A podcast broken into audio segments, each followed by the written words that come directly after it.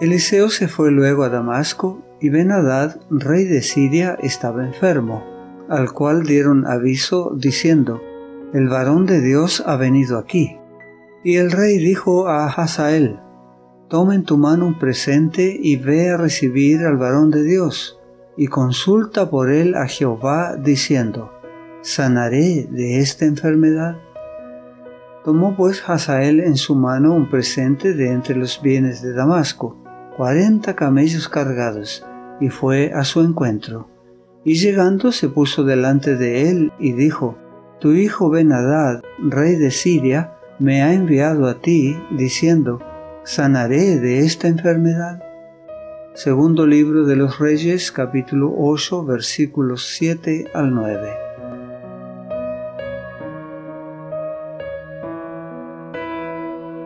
Damasco era la capital del rey que poco tiempo antes había intentado matar a Eliseo.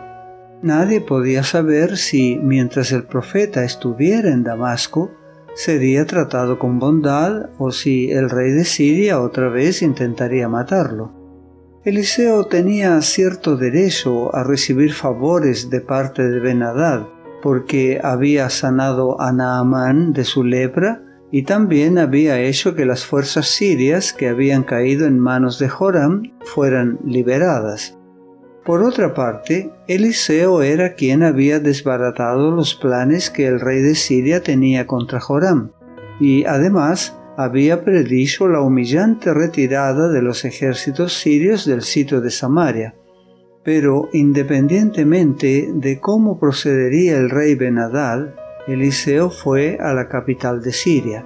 Y como Benadad estaba enfermo, le informaron diciendo, el varón de Dios ha venido aquí. Sin duda, todos en Siria sabían que Eliseo había curado a Naamán de su lepra.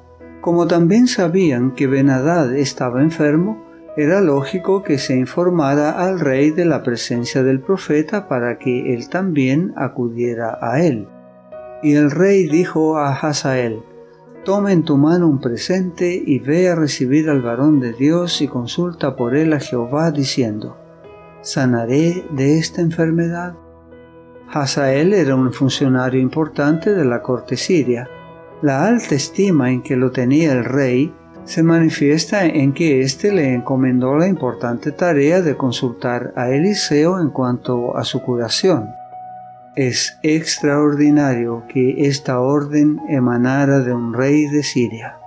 Es un testimonio notable del éxito de la misión de Eliseo, quien tuvo el privilegio de ver que el rey de una nación que los hebreos consideraban pagana lo reconociera como varón de Dios y le pidiera que consultara por él a Jehová.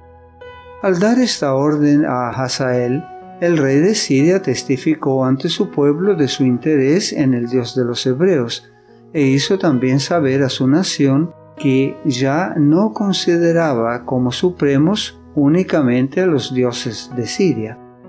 Si los hijos de Israel hubiesen sido fieles a su misión, este tipo de testimonio podrían haberlo dado los gobernantes de muchas naciones.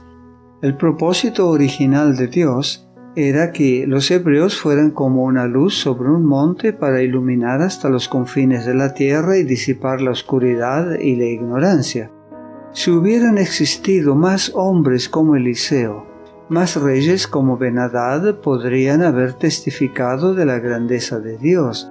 Si en Israel hubiese existido más fe y obediencia, en el mundo se habrían visto más fe y esperanza. El fracaso de Israel significó el fracaso y la ruina de las naciones circunvecinas. La salvación de Israel podría haber producido la salvación de muchos en el mundo. ¿Sanaré de esta enfermedad? Solamente Dios podía contestar la pregunta del rey.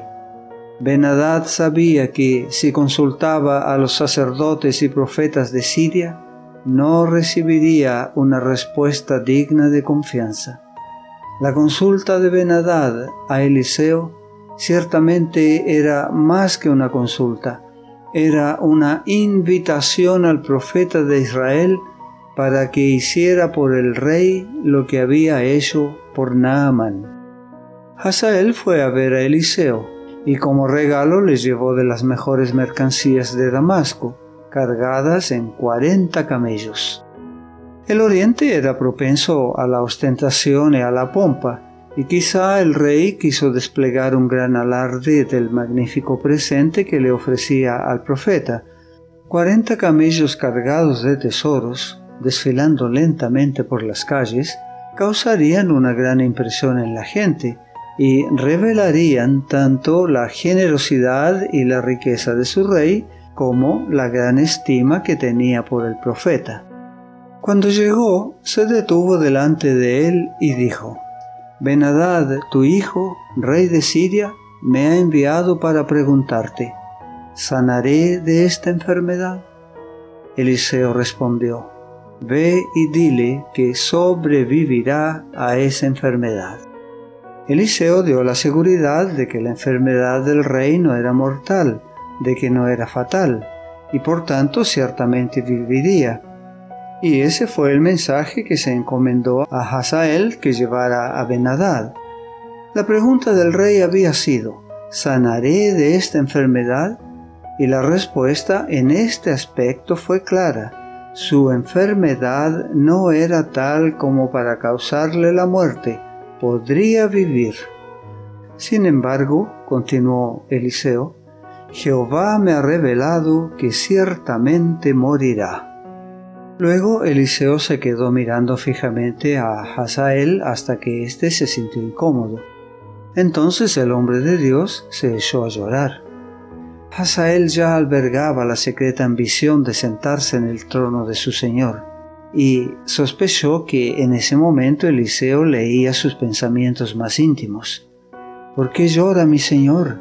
le preguntó Hazael, y Eliseo respondió, porque yo sé bien que vas a causarles mucho daño a los israelitas, vas a incendiar sus fortalezas y a matar a sus jóvenes a filo de espada, despedazarás a los niños y les abrirás el vientre a las mujeres embarazadas.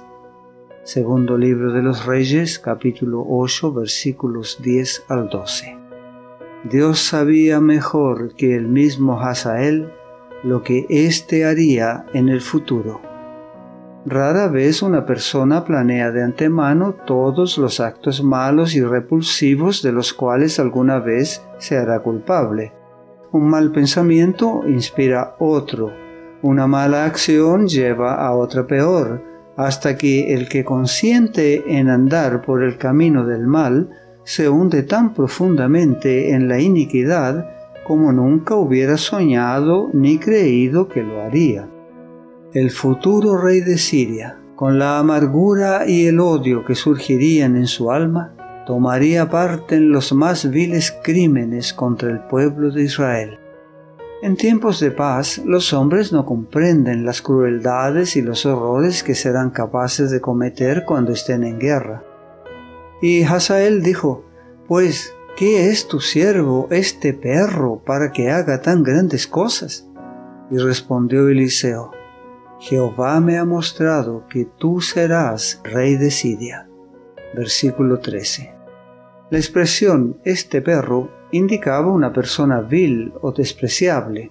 Hazael expresa o una extrema humildad o asume un aire de inocencia ofendida.